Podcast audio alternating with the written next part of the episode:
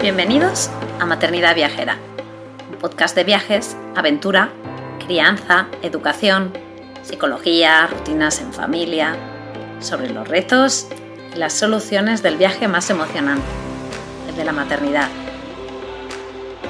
Si este programa te inspira, si te da ideas de viaje, te anima a vivir nuevas aventuras, te reta a salir de tu zona de confort, si te ayuda a mejorar tu paz maternidad generar tu vida o si simplemente te alegra un poquito tus días, te animo a apoyarnos formando parte de nuestra membresía anual.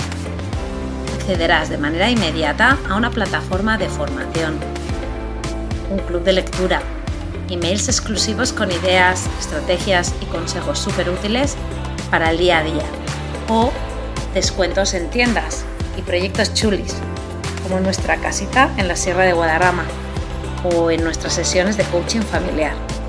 Y ahora sí, vamos con el episodio de hoy.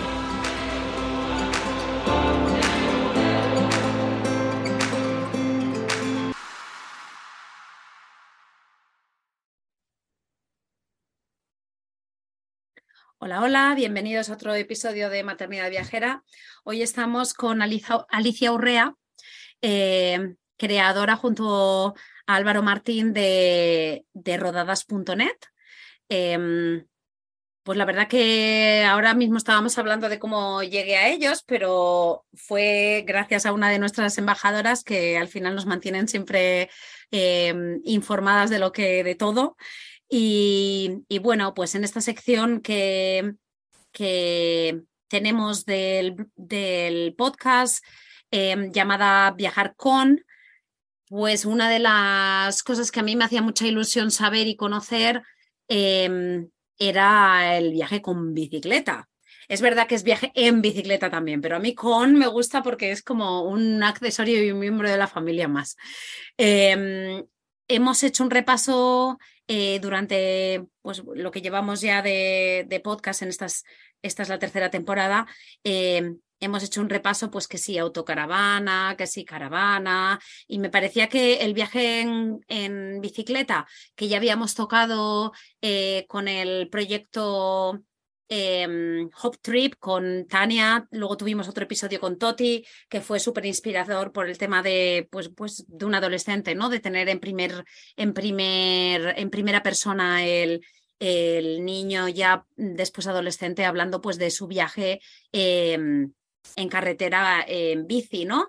Em, y cuando llegamos a Alicia, pues la verdad que es eso, yo le agradezco ahora desde el principio em, su participación en el, en el podcast. Creo que Álvaro y Alicia son pues un poco desde eso, hace ya más de, 20 años, pues tienen la página web, eh, crearon un libro que se llama Viajar en bici, Manual de Cicloturismo de Alforjas y, mm, y bueno, pues la verdad que, que a nivel foro, pues desde el 2009 tienen el foro que, sirve pues una, como una fuente de, conocimiento ¿no? para todos los eh, cicloturistas, em, poder encontrar allí un lugar ¿no? Eh, para, para, para, compartir.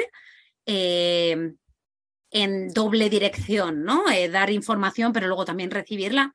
En 2010 deciden hacer un viaje por el mundo de un año eh, que ahora le preguntaremos, pero entiendo que les cambió eh, mucho la vida.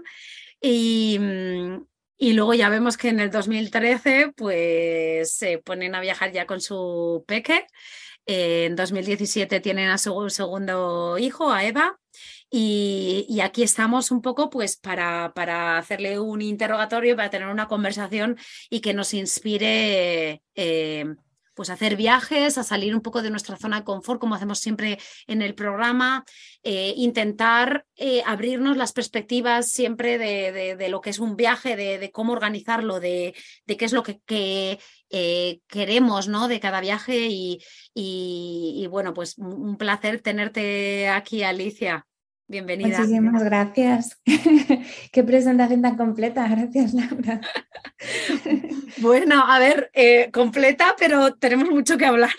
tenemos mucho, mucho que hablar. Ahí detrás de esos 20 años, pues es muchísima información. Em, que, bueno, pues eh, la verdad que aunque es verdad que tenéis el libro, que en realidad el libro es una, una, eh, una manera de juntar todo, todo, lo que habéis escrito, ¿no?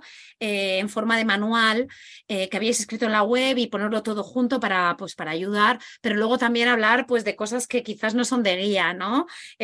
cosas que, que, son, pues, de, pues, de sentimientos, de emociones, de, de cambios de vida, de, de todo un poquito y así, pues bueno, yo te voy ahora a, tirar por allí, a tirar por allí, por esa parte. así que te voy a preguntar, te voy, me gustaría empezar un poco eh, a los inicios de la bici, ¿no? Y ya no a los inicios de eh, dónde fuisteis ni nada, sino eh, ¿por qué la bicicleta? ¿Cómo empezaste tú individualmente o tú con Álvaro a tener la bicicleta como un medio de transporte? Em, y qué significaba para vosotros, ¿no? ¿Qué significó y, y por qué os tirasteis tan a la piscina al 100%, ¿no? En crear tanto alrededor de, del viaje en bicicleta, del cicloturismo y que habéis aportado tanto, ¿no? Pero eso está claro que está, mm, sale de una motivación eh, y me gustaría que nos hablases un poco de eso, ¿no? De, qué pasó, qué pasó con la bici y vosotros. Pues mira, em, todo empezó, yo tenía 15 años y vivía en Estados Unidos y en una biblioteca, en la biblioteca de mi, instituto en el, que, en el que yo estaba estudiando, me encontré con un libro de una señora que había cruzado Estados Unidos en bicicleta. Y entonces me leí aquel libro y fue como un flashazo. Yo dije, Dios, yo quiero hacer esto, ¿vale? Y estamos hablando de un libro, pues imagínate, eh, un viaje en los 90, ¿no? Em, y, esa idea se queda ahí como en mi cerebro. Em, también tengo hermanos que son bastante más mayores que yo y que empezaron a viajar en bici, con lo cual yo también veía esa posibilidad bastante cerca. Y cuando conocí a Álvaro, pues fue la combinación perfecta, porque a mí la bici, eh, en realidad, para mí era un medio de transporte, pero para Álvaro era su pasión. O sea, él vive y vivía eh, entonces, para montar en bicicleta es lo que más le gusta en el mundo. Entonces era él que lo que más le gusta en el mundo es montar en bicicleta, a mí que lo que más me gusta es viajar, lo juntamos ¿no? y teníamos como la combinación perfecta. Entonces, em, bueno, eh, él y yo nos conocimos en un viaje eh, en Alemania hace muchos años Em, y cuando empezamos a viajar juntos, o sea, ya pasados, pues imagínate, época universitaria y así, empezamos a viajar, no teníamos ni un chavo. Eh, y, claro, em, se daban las condiciones. O sea, para viajar en bici no necesitas dinero, solo necesitas la bici. Eh, y teníamos como eh, la pasión y, el, y, el, y la idea, ¿no? Em, entonces empezamos a hacer viajes y, nos encantó, nos, enganchó porque eh, lo, que tiene, lo que tiene viajar en bici, el deporte en general, ¿no? Eh, y el deporte al aire libre en particular, y cuando es tan continuo es que te mete mucho en el presente, ¿no? Entonces es una sensación de inmersión, de, estar y de, y de estar viviendo lo que está pasando muy intenso. Entonces, cuando eso lo mezclas con estar en un país nuevo, em, la aventura ¿no? de buscarte dónde vas a dormir, pues es, es, un enganche brutal. Em, y ya nunca, ya, nunca, ya nunca viajamos de otra manera. Eh, durante muchos años no pasamos ni, o sea, si teníamos una semana nos íbamos con la bici. Em, y así, así fue la cosa, ¿no? Eh, cuando acabamos la universidad nos hicimos un, viaje mm, un poco más largo, nos fuimos a Estambul en avión y la idea era volver a Madrid, que es donde vivimos en bicicleta, que son unos un poco más de 5.000 kilómetros. Eh, y en ese momento fue cuando empezamos a escribir sobre el tema. Eh, la idea empezó como, bueno, vamos a, a, contarle a nuestras familias que seguimos vivos, ¿vale? Porque claro, estamos pensando en una época Mm, premóviles, no, no, o sea, había móviles, pero solo servían para hablar por teléfono. Entonces la idea era, pues eso, eh, contarle a toda la familia que estábamos bien. ¿Qué pasó? Pues que durante ese viaje, aparte de disfrutar un montón, de estar en países más complicados que los que habíamos viajado hasta ese momento y, así, pues em, empezamos a conocer a otros viajeros que nos empezaron a abrir miras y también nos enseñaron un montón de cosas que en España en ese momento no existían. Es que en, el, a principios de los 2000 eh, ni siquiera Decathlon era tan popular, por ejemplo, ¿no? Entonces, ni tenía tan buen material. Em, entonces, claro, no, sabíamos que podía, cómo podíamos eh, hacerlo y empezamos a aprender y a partir de ahí, no sé si me estoy enrollando mucho, tú me cortas. Bueno, la cosa es que empezamos, a, empezamos como a, aprender tanto que teníamos que contarlo. Yo soy periodista de formación, aunque ahora ya no me dedico a, a escribir, y era como un, un pool muy importante. O sea, yo sentía la necesidad de contar todo esto que estaba aprendiendo. Entonces, a partir de ahí nació la web. Eh, la gente tenía muchas preguntas, se nos llenaban de comentarios las entradas que hacíamos en el blog, con lo cual decidimos abrir un foro, el foro tomó vida propia y la cosa se fue como enredando a partir de ahí. Nosotros, por nuestra parte, seguimos con nuestros viajes. Em, bueno, después del viaje de 2005, pues ya llegamos planificando el siguiente. Eh, lo que pasa es que se nos lió un poco la cosa y tardamos un poquito más em, en irnos de lo que queríamos al principio, pero en 2010 nos fuimos ahí, nos fuimos de nuevo, estuvimos año y medio haciendo, em, bueno, nosotros siempre decimos que fue una vuelta por el mundo, porque en realidad no fue una vuelta al mundo, eh, pero sí estuvimos pues eh, casi 18 meses viajando en bicicleta por América del Norte, América del Sur, eh, por el sureste asiático hasta, hasta Tíbet y luego en Europa. Con lo cual, pues bueno, fue una, una cata así como muy selecta de lugares. Y nada, luego ya volvimos y pues un poco eh, nos metimos en otro viaje que fue el de la maternidad. más intenso incluso, ¿eh? Mucho más. y cuando viajas por, por, todos estos países, ¿no? Eh, eh, América y, bueno, y Asia que has comentado y tal, eh, ¿qué crees que te dio la bicicleta? La posibilidad, o sea, ese viaje, si lo hubieras hecho de otra manera, si te hubieras movido de otra manera, hubiera sido diferente. los lugares al final no se mueven, los lugares están allí, pero el cómo llegas a ese lugar, ¿no? Em, te hace que a nivel quizás social o a nivel mm, perspectiva eh, se vean de diferente manera. Cuéntanos, ¿qué es lo que te da la bicicleta? ¿Qué es lo que os dio la bicicleta en ese quizás viaje en el sentido de por, por lejanía, ¿no? Porque quizás fue el, el, primer más lejano que hiciste y encima de más de más meses, ¿no? Que al final eso es como, como irte eh, a una meditación de 18 meses, ¿no? Sí, em, bueno, una meditación y una fiesta también, ¿no? Porque fue muy, divertido. Intenso. Eh, eh, bueno, em, yo creo que una de las cosas que tiene la bici que no tienen otros medios de transporte es que no te puedes saltar lo feo. ¿Sabes?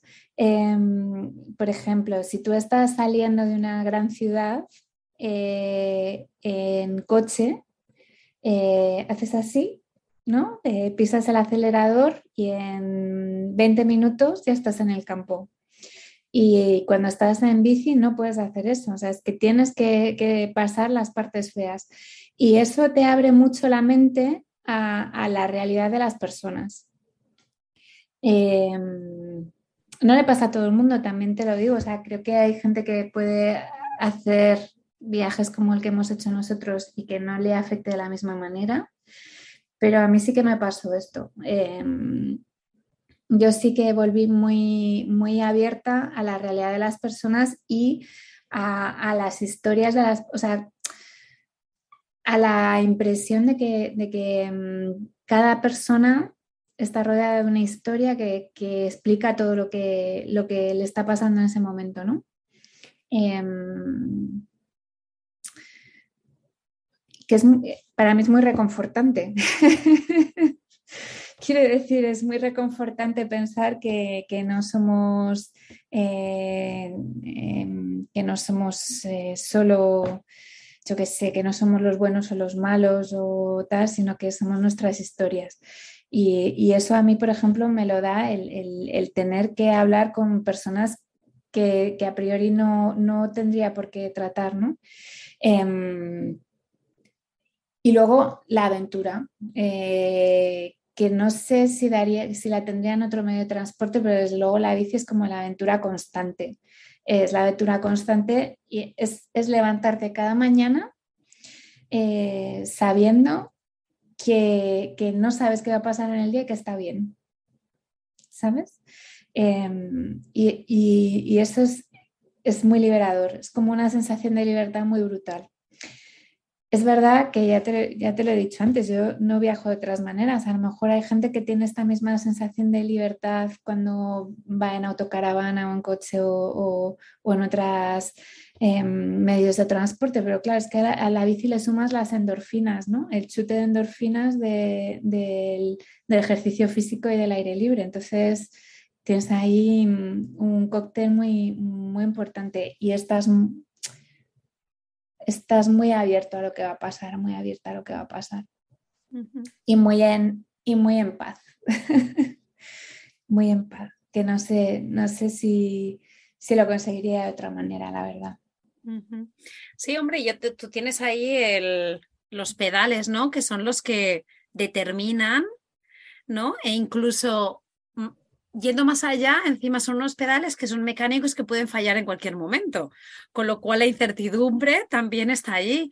Eh, de normal, por muy mm, mochilero que seas, eh, al final vas yendo de transporte en transporte, te vas moviendo, el viaje es más rápido.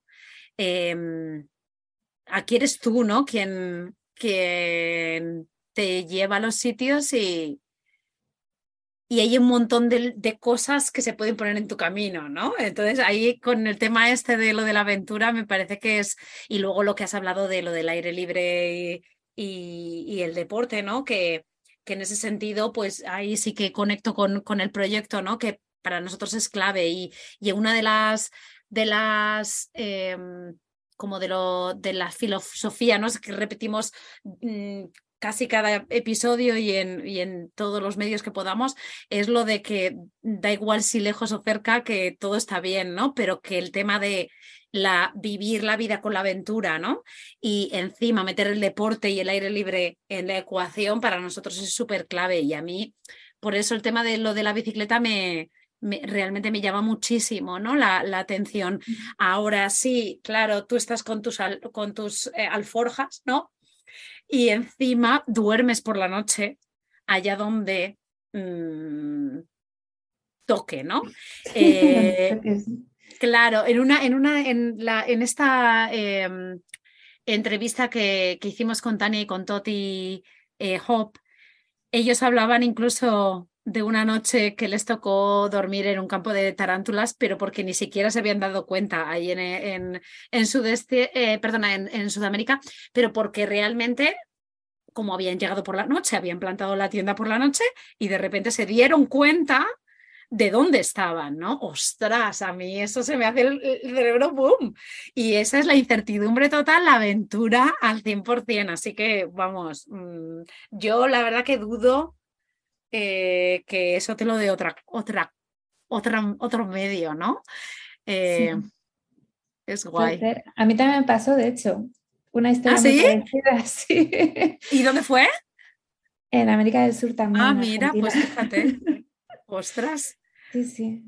Nosotros pusimos la. de hecho, no llegamos ni a poner la tienda. Eh, acampamos, hicimos vivac em, y por la mañana, cuando nos levantamos, y llegamos a la carretera, empezaron a cruzar cientos de tarántulas la carretera por delante nuestra. Y fue muy, un momento muy enervante de, nuestra, de nuestro viaje. Porque ya fue a toro pasado. A toro pasado, sí, sí, claro. Ay, madre. Sí, sí, claro, claro, pues esa es la aventura y al día siguiente cuando te vas a mm, buscar un sitio para dormir, Sí, ya lo, ya lo buscamos mejor, sí. ya te lo piensas. también. He sobrevivido una vez, ya no me meto en la siguiente. Ya, no lo voy a intentar otra vez, sí, por si acaso. Y, y vosotros que, que, eso, que lleváis muchísimo tiempo en viaje, eh, ya lo has repetido varias veces, que solo viajabais de esa manera. Em, y llega un momento que, que, entráis en el mundo de la maternidad, ¿no? Como, como hemos dicho antes, que es el, el gran viaje de, de, las madres y probablemente de los padres. Pero para mí es eso, ¿no? O sea, mm, en el momento en el que tenéis a Lucas, fue un momento en el que estabais en el punto álgido, quizás del viaje en bici, o ya empezasteis un poco a pues quizás a, no tenerlo quizá como, como prioridad número uno. Eh, me refiero a, eh, yo siempre hago la pregunta un poco de cuando las mamás viajeras, ¿no? Las mujeres viajeras de repente eh, hay un momento allí de, de, duda, de duda existencial y decir, ostras, quiero o no quiero. mi vida va a ser diferente, sí. Em, ¿cómo me voy a adaptar a ella? ¿Voy a poder seguir viajando? Un poco así. Aquí encima, como la manera de que, tenéis de, viajar no era me subo a un coche o me voy en avión y estoy en un hotel, es incluso, claro, al ser más aventurero, ¿no? esa es la idea, al ser más aventurero y más incierto, eh, ¿qué me cuentas de cómo fue vuestro momento? Bueno, yo creo que hay, una cuestión clave que es que em, cuando se terminó nuestro viaje de 2010, em, nosotros ya sentíamos que el viaje había terminado. O sea, eh, muchas veces terminas un viaje diciendo, no, seguiría, eh, estoy tan bien, y sabes, como con la... tu viaje termina pero tu cuerpo y tu mente siguen de viaje, ¿vale? Nosotros nos pasó al revés, o sea, nosotros ya sentíamos que este viaje ya había dado todo lo que nos podía dar y queríamos que se acabara, ¿no? Y ya estábamos como en la siguiente. Y entonces terminó, terminó de una manera en la que nosotros pasamos muy naturalmente a lo siguiente. Em, y en ese momento no, lo siguiente no era tener hijos, ¿vale? Eran otras historias, pero, pero, sí, que, mm, pero sí que los niños formaban parte del plan, ¿no? Eh, o sea, queríamos tener nenes. Em, y también teníamos el ejemplo en ese momento, que yo creo que es, es clave, ¿no? Teníamos un referente o varios referentes de gente que seguía viajando con los niños en la bici, muy pequeños incluso, bebés, ¿no? Y entonces, como ya sabíamos que era posible, no nos asustaba, o sea, simplemente pensábamos que, bueno, que sería algo que integraríamos, que de hecho lo hicimos, o sea, em, nuestro viaje terminó en 2011, 2011 sí, y en 2013 nació Lucas y en 2014 empezamos a o sea, en el mismo 2013 nos fuimos con él a Patagonia, tenía tres meses, pero no fue en bici, ¿no? Porque, porque era demasiada tela en ese momento. Pero eh, en 2013 hicimos nuestro primer viaje con él a, Patagonia y en 2014 empezamos a viajar con él en bici, o sea, ya hicimos un viaje a Portugal, en el 15 a Francia, em, no, en el 14 a Francia, no me acuerdo exactamente el orden, pero ya el siguiente viaje que hicimos fue eh, a Estados Unidos y estuvimos tres meses, ¿no? O sea, ya teníamos la, voluntad y, ya teníamos el referente. También teníamos claro en ese momento que nuestra vida ya no era el viaje, eh, que esa época ya para nosotros, o sea, sentíamos que ya había terminado, ¿no? No que, no que si fuéramos a dejar de viajar, que de hecho seguimos haciéndolo, sino que ya no íbamos a eh, enfocarnos al viaje como como punto central de nuestra vida. No sé si me explico, ¿no? Em, entonces, a lo, que aspirábamos era a una vida en tierra, ¿no? Eh, rica, variada, llena, tarara, con eh, breaks, con tiempos de viaje largos. O sea, yo lo que, para mí, mi vida ideal es eh, nueve meses trabajando o diez meses trabajando y dos meses viajando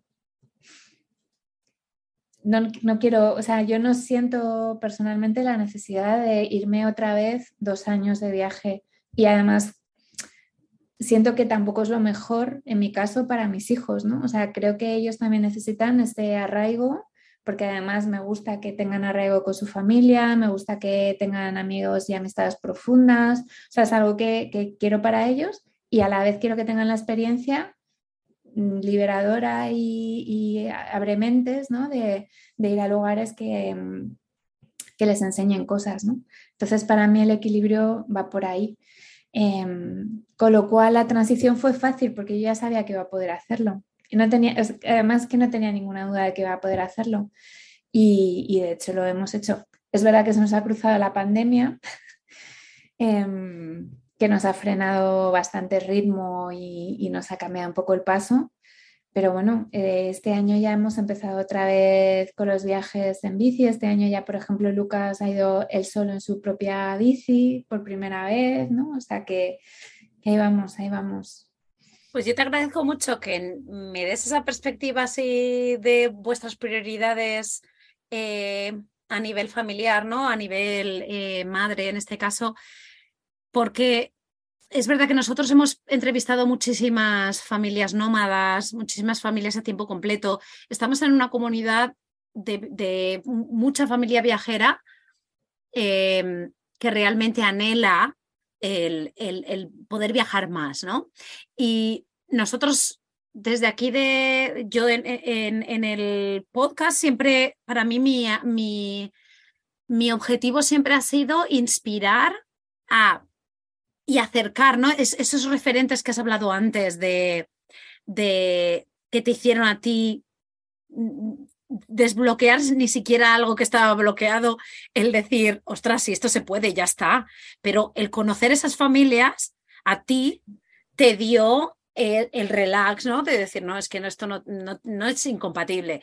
Entonces, para mí, eso es una clave, una parte muy importante del podcast, ¿no? El realmente acercar a la gente a nuevas realidades, a realidades que no están al 100% em, eh, como eh, enlazadas con sus vidas, pero que les hace quizás inspirar y abrir un poco, ¿no? Eh, y quizás para, para, para, moldear su futuro, ¿no? Pero nunca en ningún caso, yo lo he repetido muchísimas veces, en, en, eh, hacia esta es la manera de vivir o esto es una, hay que copiar o hay que envidia me da, ¿no? Para mí nunca ha sido ese objetivo y me gusta mucho que digas esto porque quizás un poco para desvirtuar, entre comillas, o quizás em, escuchar a alguien público decir, pues no, 12 eh, meses al año no es para mí. Em, que al final también te digo que se representa mucho eh, con mis gustos también, ¿no? Pero que eso no quiere decir que los míos, los tuyos sean los de todo el mundo. Pero quizás esta es la primera vez que en el podcast pues hablamos explícitamente de, de, elegir, ¿no? Y, y quizás pues pues eh, después de haber viajado tanto, ¿no? Sobre todo, el decir, no, es que esto no, para mí no, no, no, no, sin más. Y eso te lo agradezco un montón. Y ahora, yo ahora sí que voy a, este, a esta parte que me has hablado un poquito y ahora voy a preguntarte profundamente.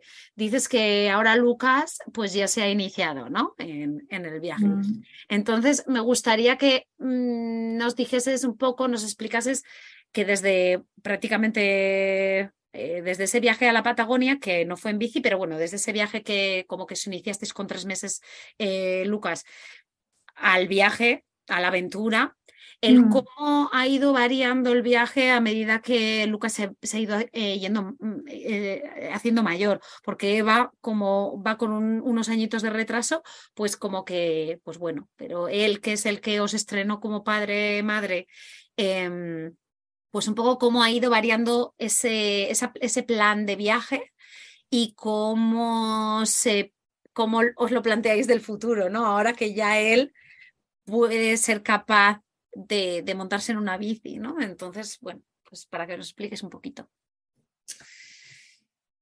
Pues, a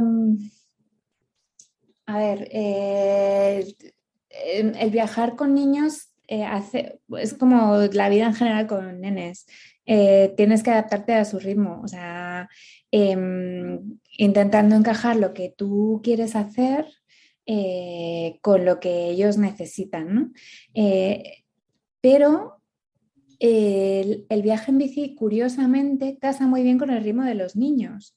Em, nosotros empezamos eh, bueno, compramos eh, un carrito que va detrás de la bici, ¿no? que es un, carrito cubierto en el que él va súper protegido.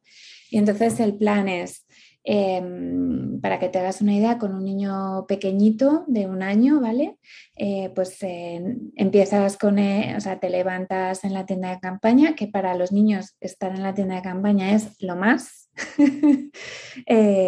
y y entonces, eh, cuando empiezas a, pues estás un rato jugando, tarará, quitas la tienda de campaña y ellos ya están listos para dormir su siesta. Entonces, su siesta de la mañana es tu rato de pedaleo. Con el triqui del carrito, pues aguantan mucho más dormidos, con lo cual ellos se levantan, eh, tú haces tu pausa para descansar y es el rato en el que ellos juegan. Y, lo mismo otra vez, ¿no? Cuando ya están listos después, porque estás al aire libre, con lo cual se cansan mucho más, entonces después de comer ya están listos otra vez para dormir, con lo cual tú les metes en la bici, em, se vuelven a dormir y entonces tú aprovechas para avanzar. Y ese es un poco el, el rollo. ¿Qué pasa? Pues que tienes, primero, es mucho más cansado porque tú nunca descansas o uno de los dos nunca, descansa cuando tienes solo un niño. Em, y, luego que tienes que aprovechar sus huecos y amoldarte a sus ritmos, con lo cual tienes mucho menos tiempo. Em, y luego tienes que parar antes, ¿no? Porque nosotros cuando no viajábamos con niños, eh, siempre intentábamos acampar donde nos pillara la noche, ¿no? Eh, también teníamos menos dinero, em, bueno, y aparte es que nos gusta hacer acampada libre. Con niños eso está más limitado, porque claro, tienes que esperar a que anochezca para acampar si vas a hacer acampada libre, y claro, no puedes estar con un nene rodando por la calle hasta las 9 de la noche, ¿no?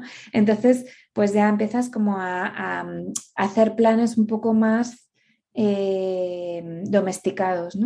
Eh, más pues eh, buscas casas en las que puedas quedarte, te, quedas con familias o en los jardines de las familias o, mm, o acampas en campings, ¿no? O te quedas en sitios así como más tal.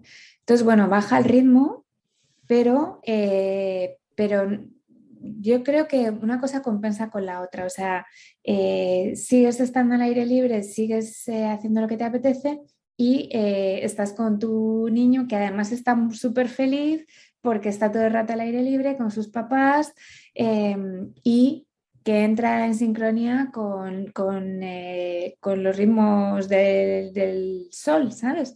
Eh, le da sueño cuando se hace oscuro, se despierta cuando hay luz, entonces es como que todo entra em, en, resonancia y, y, funciona muy bien, ¿no? Es lo mismo que tenías antes, pero más limitado, pero como tu energía está más limitada porque estás más cansada, pues todo encaja bastante bien, ¿no? Eh, aparte de viajar con niños, eh, te abre puertas que antes no te abría. Quiere decir, de pronto le caes fenomenal a todo el mundo. todo el mundo te ayuda mucho más, ¿no? Em, todo el mundo te dice, ay, qué gracia. Bueno, yo qué sé, ¿sabes? Como que hay como más. Es como que confían más en ti, ¿no? Confían más en ti. Es como una familia, eh, hay que solo, solo, solo es bueno, ¿no? Es, Sí, sí, solo es bueno. Eso es, exacto. O sea.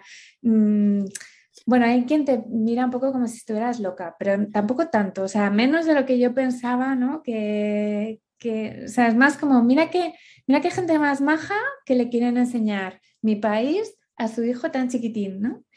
Entonces, casi todos los comentarios que hemos tenido siempre han sido, han sido muy positivos.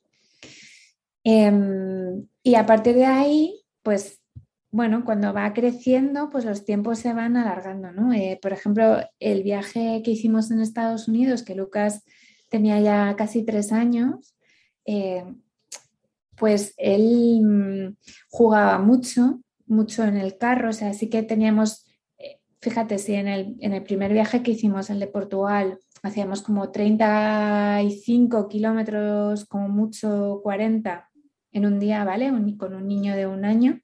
En el de Estados Unidos, un día que tuvimos la necesidad, llegamos a hacer más de 100. O sea, no era lo habitual, ¿vale? Lo habitual era 60 o así, pero eh, podíamos llegar a más de 100. Y ese es porque los tiempos se alargan, él aguanta más, se crea su universo dentro, de, dentro del carrito, ¿no? Con sus juguetes, con sus libros de pintar y tal, y entonces te aguantaba ratos más largos.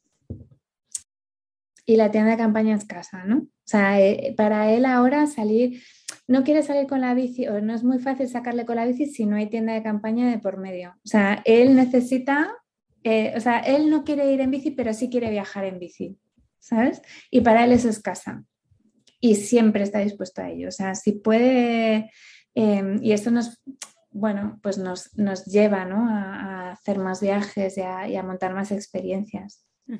Ahí yo conecto un poco con el tema de lo del camping, ¿no? Que has dicho que es que el camping, antes lo has nombrado, que el camping es eh, a qué niño no le gusta el camping, ¿no?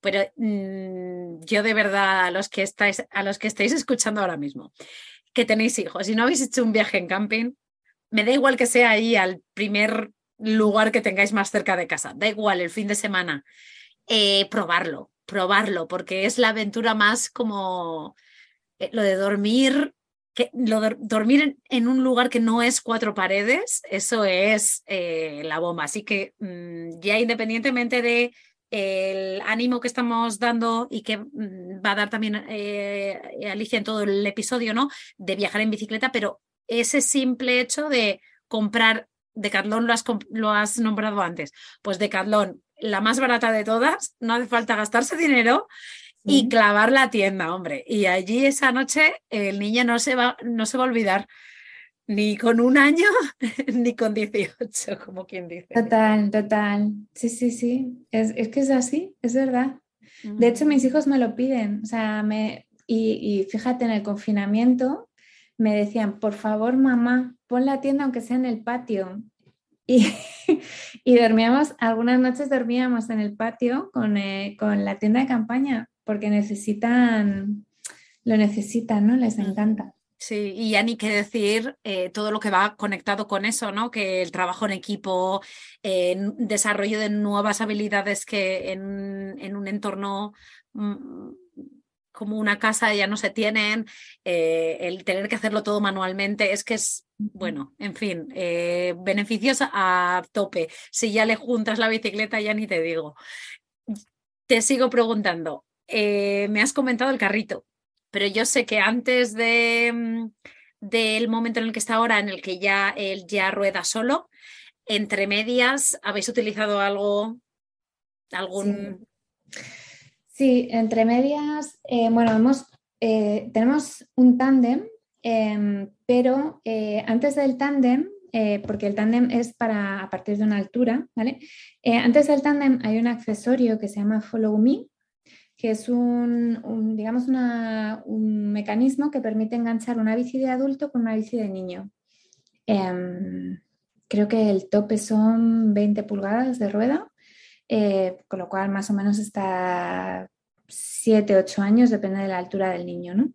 Em, y entonces tiene que ser este accesorio en concreto o uno similar eh, porque te permite llevar alforjas, ¿no? con lo cual sigues pudiendo viajar y a la vez llevar al, niño. Entonces, cuando, cuando Lucas eh, ya era demasiado grande para pasar demasiado tiempo en el carrito, pues lo que pasamos, ya es verdad que teníamos a Eva, eh, entonces lo que hacíamos era, nuestro carrito es de dos niños, llevábamos a Eva en el carrito y yo llevaba a Lucas eh, con el follow me, o sea, como si fuera un tándem, le llevaba atrás, ¿no? Todavía era un poco pequeño porque tenía, Lucas es muy alto, entonces em,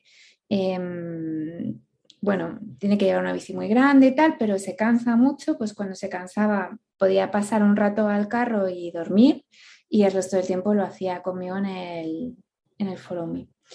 Eh, bueno, en este punto, o sea, quiero decir, nosotros ya teníamos otra hija, con lo cual vuelves otra vez a la casilla cero. vuelves, porque siempre vas a ir al ritmo del, más débil del grupo, ¿no? O del más, eh, que tiene más necesidades más altas. Entonces, volvíamos otra vez pues, a los periodos cortos, pero es verdad que Eva también es más dormilona, entonces bueno, pues nos facilitaba un poco más el, poder hacer etapas un poquito más largas. Em, y, bueno, y ahí, y ahí estamos.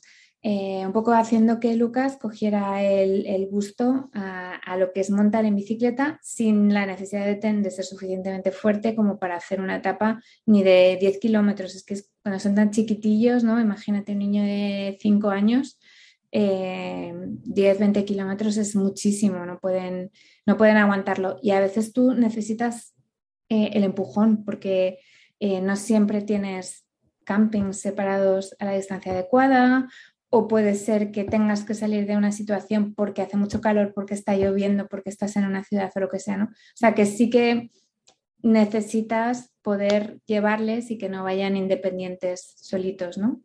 Em, entonces, bueno, el, Follow Me es, una herramienta perfecta sí. para ese momento.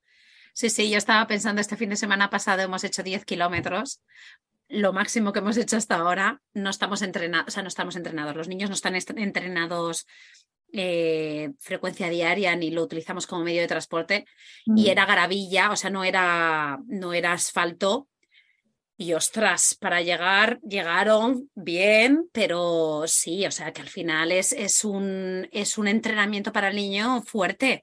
Eh, no, se puede comparar, ¿no? Pero claro, tener allí una, una posibilidad, ¿no? De estar allí y ya luego, cuando ya se vaya haciendo mañana, entiendo que como que al final no hace falta forzar, ¿no? Eh, qué necesidad de, de empujar al niño a, a algo que igual llega un momento que igual lo pasa mal, ¿no? Eh, teniendo la oportunidad, me refiero, de, de, tener ahí entre medias, pues bueno, pues un, un, aparato como el que tú dices, ¿no? Em, y ya de allí, ahora yo entiendo que estáis, que vaya eh, en el tema Follow Me, ¿no? Sí, ahora estamos en Follow Me. Eh, como ya no queremos llevar el carrito porque, em, bueno, es muy pesado y ella ya lo utiliza muy eh, menos veces, eh, ahora lo que hacemos es que llevamos a Eva en el Follow Me y tenemos además una sillita tipo holandés, que es como más, solo es el asiento con una espalda muy pequeñita, donde puede ir si se cansa de la bici. Y ahora Lucas está empezando a ir en una bici él solo.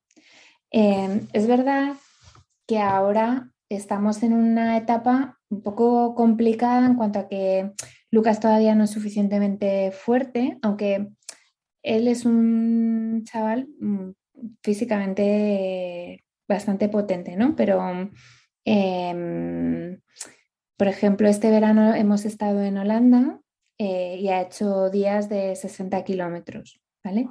Eh, pero sí, joder, estamos muy alucinados.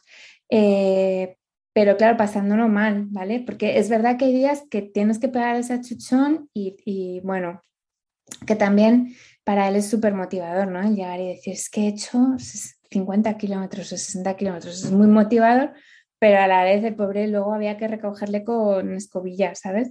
Porque... Porque... Lucas, enhorabuena, hijo, muy bien. Claro, sí, sí, o sea, yo eh, estoy eh, muy impresionada con, lo que ha hecho, ¿no? Incluso o sea, sin, paliativos, ¿no? O sea, muy impresionada. Es verdad que también sé que, bueno, que no es algo que, yo pueda pedirle, ¿no? O sea, surgió, se hizo, y, pero, pero me parece em, que no podemos planear un viaje basándonos en eso, ¿sabes? Entonces, bueno, pues ahí estamos, ¿no? O sea, eh, Holanda es un país que se presta porque es muy llanito, porque tiene muchos carriles bici. Entonces, bueno, veremos a ver cuáles son nuestros próximos destinos y cómo lo hacemos. Eh, tenemos el tándem, ¿no? que es, ahora ya es cuando es el momento en el que podemos utilizar el tándem porque precisamente él ahora todavía no puede em, ir solo demasiado tiempo, eh, o sea, no puedo exigirle que haga eso otra vez, pero sí que puede colaborar. Entonces, puede ser un buen momento si queremos hacer un destino más complicado, pues de tirar de tándem. Em, tema transporte, o sea, mover las bicicletas de un lado a otro, porque eh, los tándems son gigantes. Em, pero igualmente la bicicleta viajáis con las vuestras, voláis en avión, la empaquetáis y la mandáis al sitio donde vais, ¿no? Eso es lo que eh, siempre habéis hecho. Eso, normalmente las llevamos en el avión. Eh, sí. Eh, este último viaje de Holanda no, porque viajamos con una familia amiga nuestra que vive allí y nos consiguieron bicicletas allí. Entonces fue, fue maravilloso, la verdad.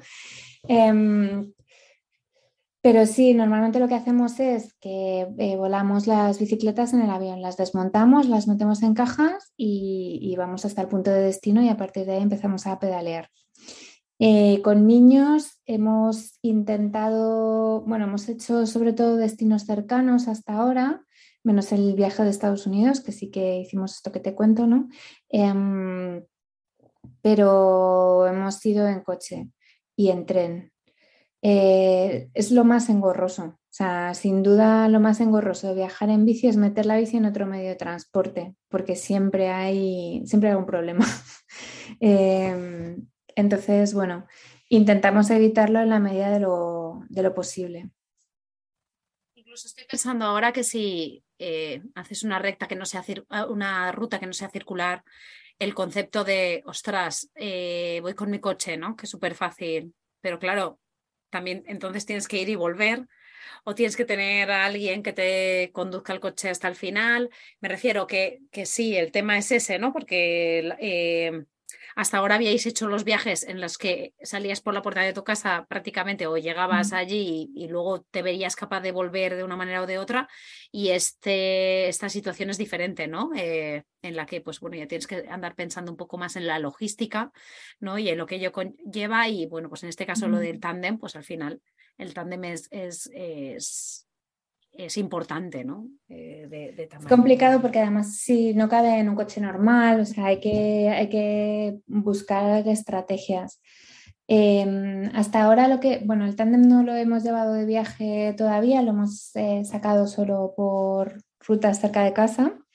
Em, pero lo que hemos hecho hasta ahora, por ejemplo, hicimos un viaje por Francia partiendo de Nantes y llegamos hasta eh, Mont Saint-Michel eh, y ahí lo que hicimos, por ejemplo, fue, em, hicimos eh, la ruta en, bicicleta, que son algo así, hicimos unos 350 kilómetros o así.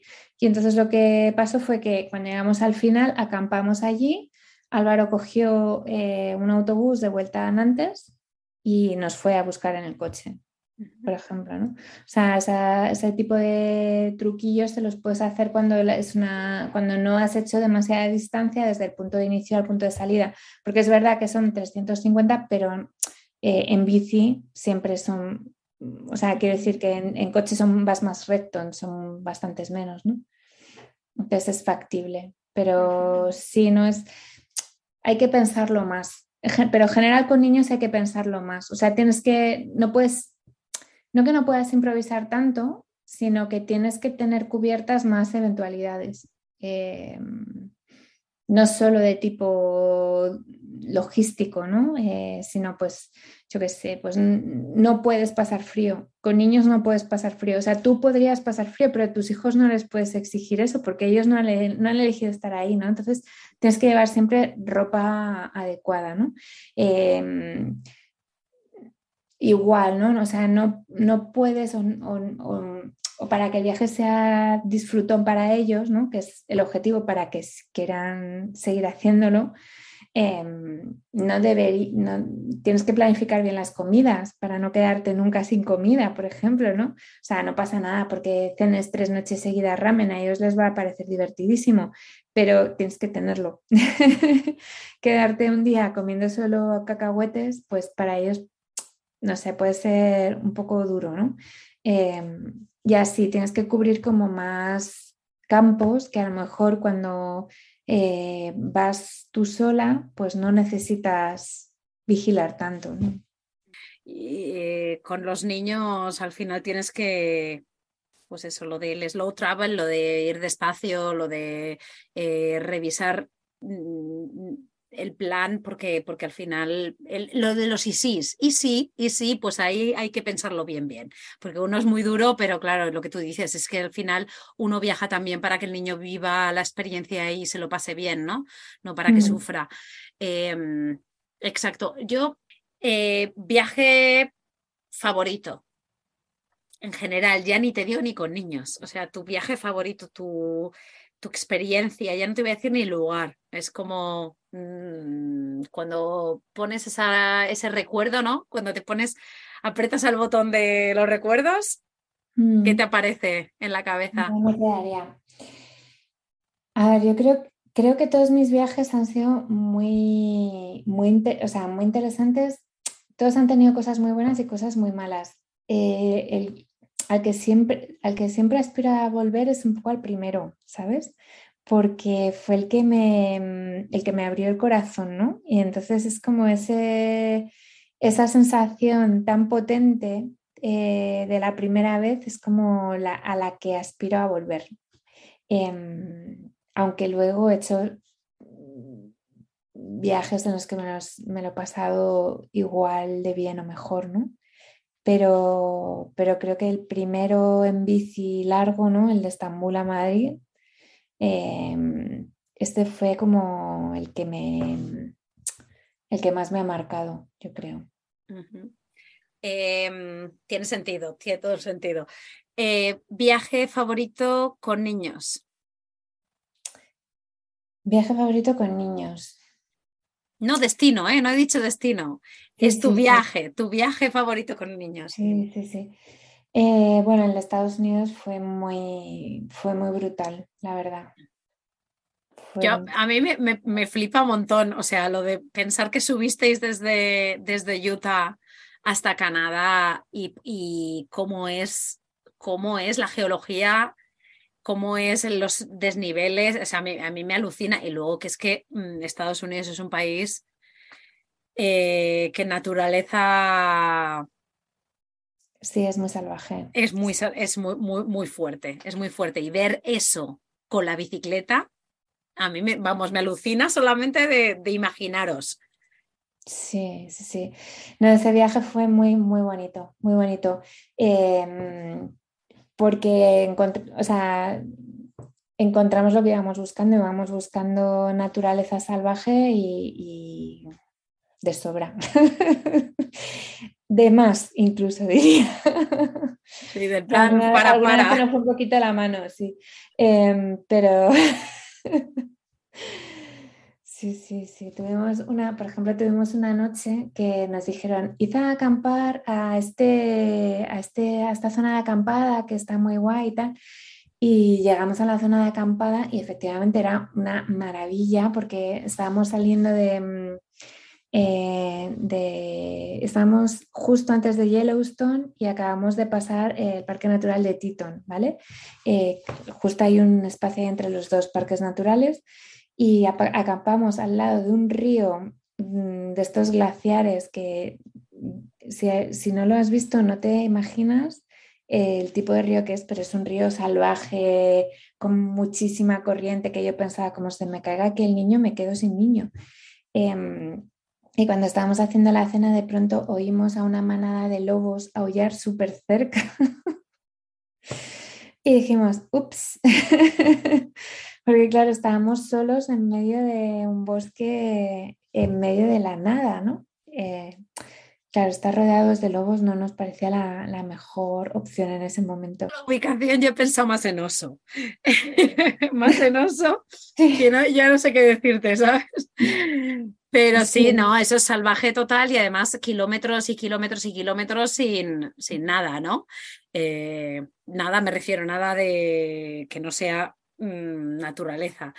Y, mm, y encima que en Estados Unidos es un, es un, país en el que acampar en cualquier lugar nacional pues está permitido y, claro, eso, eso, es como un paraíso, ¿no? Pero claro, sí, lo de los lobos, el tema, tema mm, también osos, tela marinera, pero, pero sí. Y luego, eh, si yo ahora ya te, no sé, te mando un poco eh, quizás la la, misión de que alguien, una familia que esté pensando lanzarse y hacer un inicio, un porque les gusta, porque les gusta la bicicleta, no se atreven quizás porque con los niños se bloquean.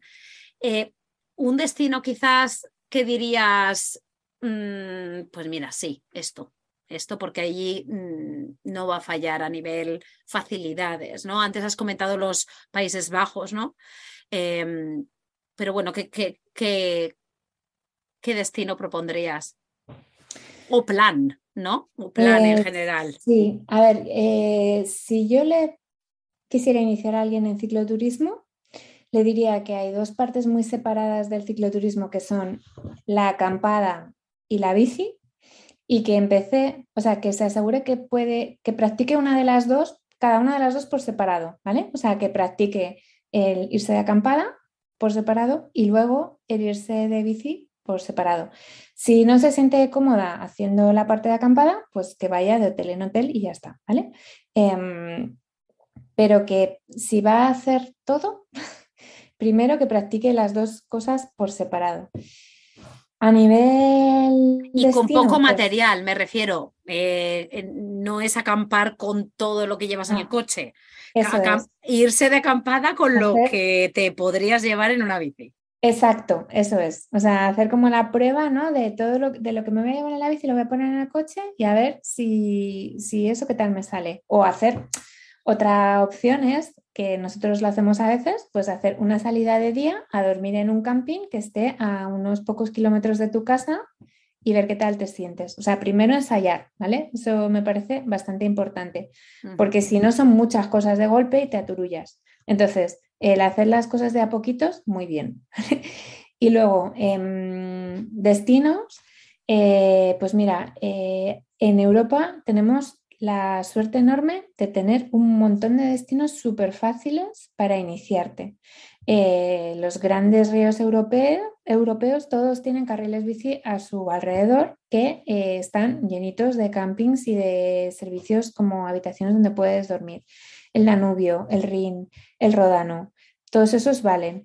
En Francia no puedes equivocarte, o sea, es que vayas donde vayas vas a encontrar canales que tienen vías de servicio ciclables y puedes ir montándote tu propia aventurilla uniendo esos canales. Y vas a encontrar eh, lugares escondidos, preciosos, poco, em, poco concurridos y fáciles de ciclar. Y si, si, la gente nos está escuchando desde España, además fresquitos en verano, ¿no? que es cuando solemos tener las vacaciones, porque España es un país súper privilegiado para el cicloturismo, pero tiene dos problemas. Uno es que en verano hace mucho calor con lo cual casi está descartado, y otro es que tiene muchas cuestas, ¿no? Entonces, eh, se pueden hacer, es muy buen lugar para iniciarte haciendo, por ejemplo, vías verdes en, otoño, en primavera, pero si quieres hacerlo en las vacaciones de verano es más complejo por, el tema calor sobre todo. Entonces, por eso nosotros siempre tiramos hacia Francia y Europa.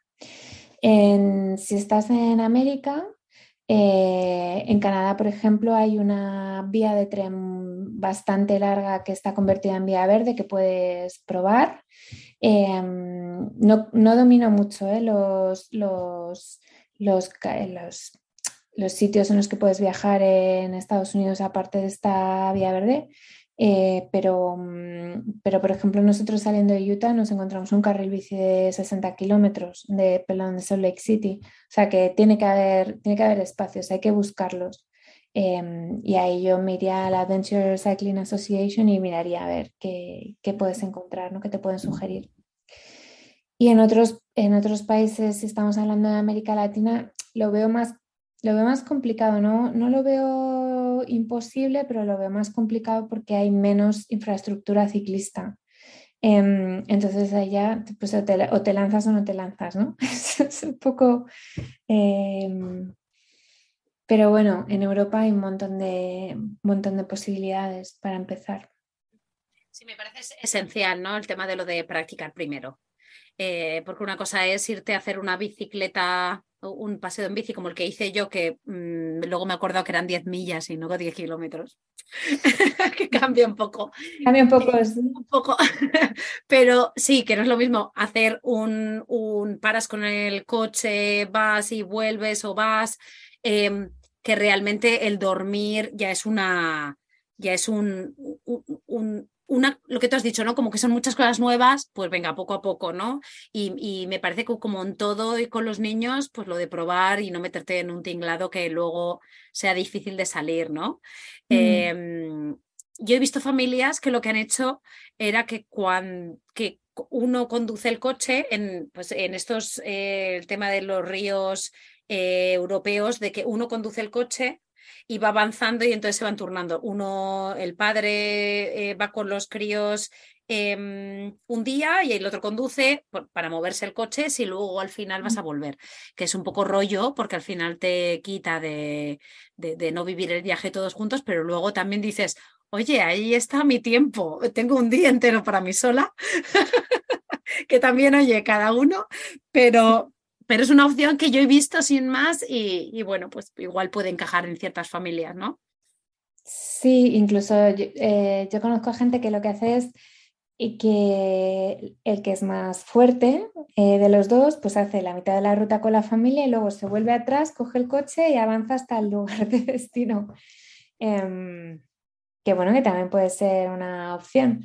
A mí me parece más rollete, pero claro, eh, hay que ver cada familia lo que le acomoda mejor, porque es verdad que también es un rollo luego volver a por el coche, conducir a recoger a la familia y volver todos juntos. O sea que siempre hay un punto que va a haber de trámite y de logística que es un poco, un poco inevitable. exacto. Em, yo creo que hemos repasado, aunque no hemos ido eh, al detalle de qué llevar ni nada, pues eso ya para eso también tenemos un poco em, en la web eh, rodadas.net, tenemos su libro, que allí es una guía completa, em, que aunque lo escribisteis antes de tener hijos, pero al final la, esencia es la misma. Em, creo que hemos hecho como un poco, al menos lo de lo de eh, no sé, lo de picar el gusanillo, ¿no? Lo de decir, ostras. Claro, claro. Entonces, yo creo que la gente que lo está escuchando ya lo escuchan con una idea, eh, pues bueno, pues que, que, como te decía antes, ¿no? El decir, ostras, y sí, y por qué no. Em, porque muchas veces nos, nos. Para mí lo de la bici me gusta porque, aunque es verdad que tú te puedes ir a Tailandia e irte con la bici a Tailandia, pero que el concepto de la aventura que las has comentado antes, que para mí me parece tan importante, ¿no? Lo de vivir el día a día como si fuera una aventura, vivir cada fin de semana como si fuera una aventura y vivir pues cada mm, puente que tengas como si fuera una aventura. Entonces, no necesitar ese llegar a esos 15 días de vacaciones para realmente vivir algo exótico eh, de me cojo un avión a la otra parte del mundo. Y me parece que la bicicleta es muy buena para eso, ¿no? Para que poder hacer acercamientos relativamente cerca de tu casa que te hagan realmente vivir como, como si hubieras vivido pues esa parte de, de, de buff de wow, ¿no?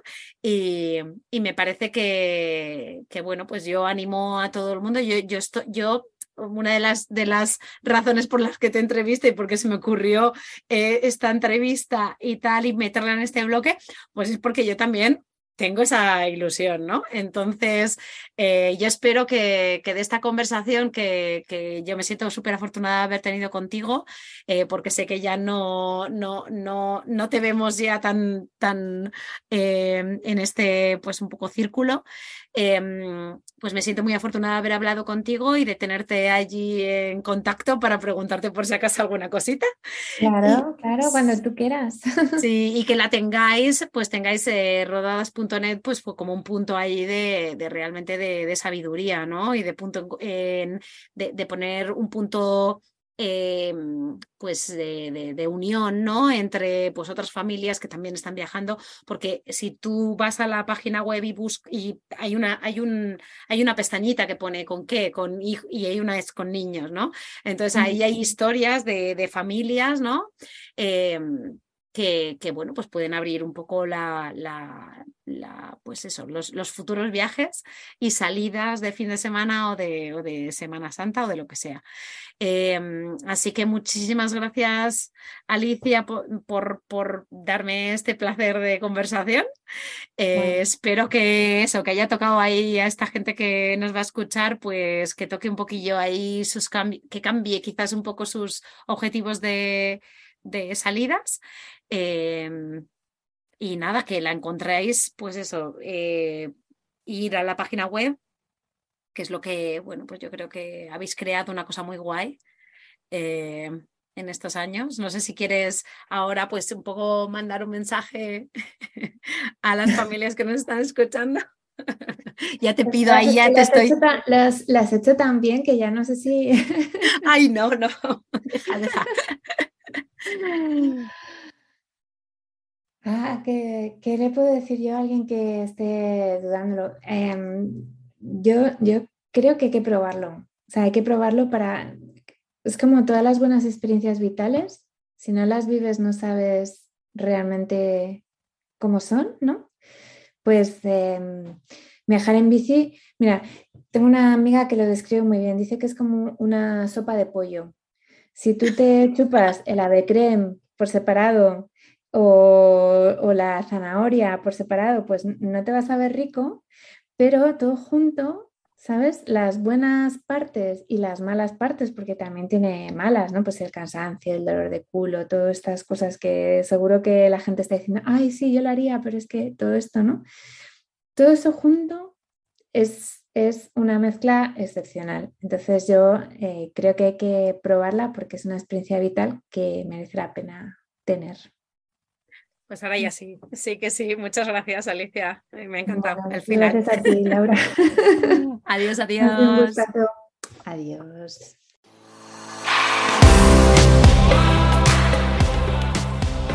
Gracias por quedarte hasta el final. Espero que te haya gustado. Te animo a compartirlo con tus amigas o amigos y apoyarnos formando parte de nuestra membresía anual. Te espero la semana que viene.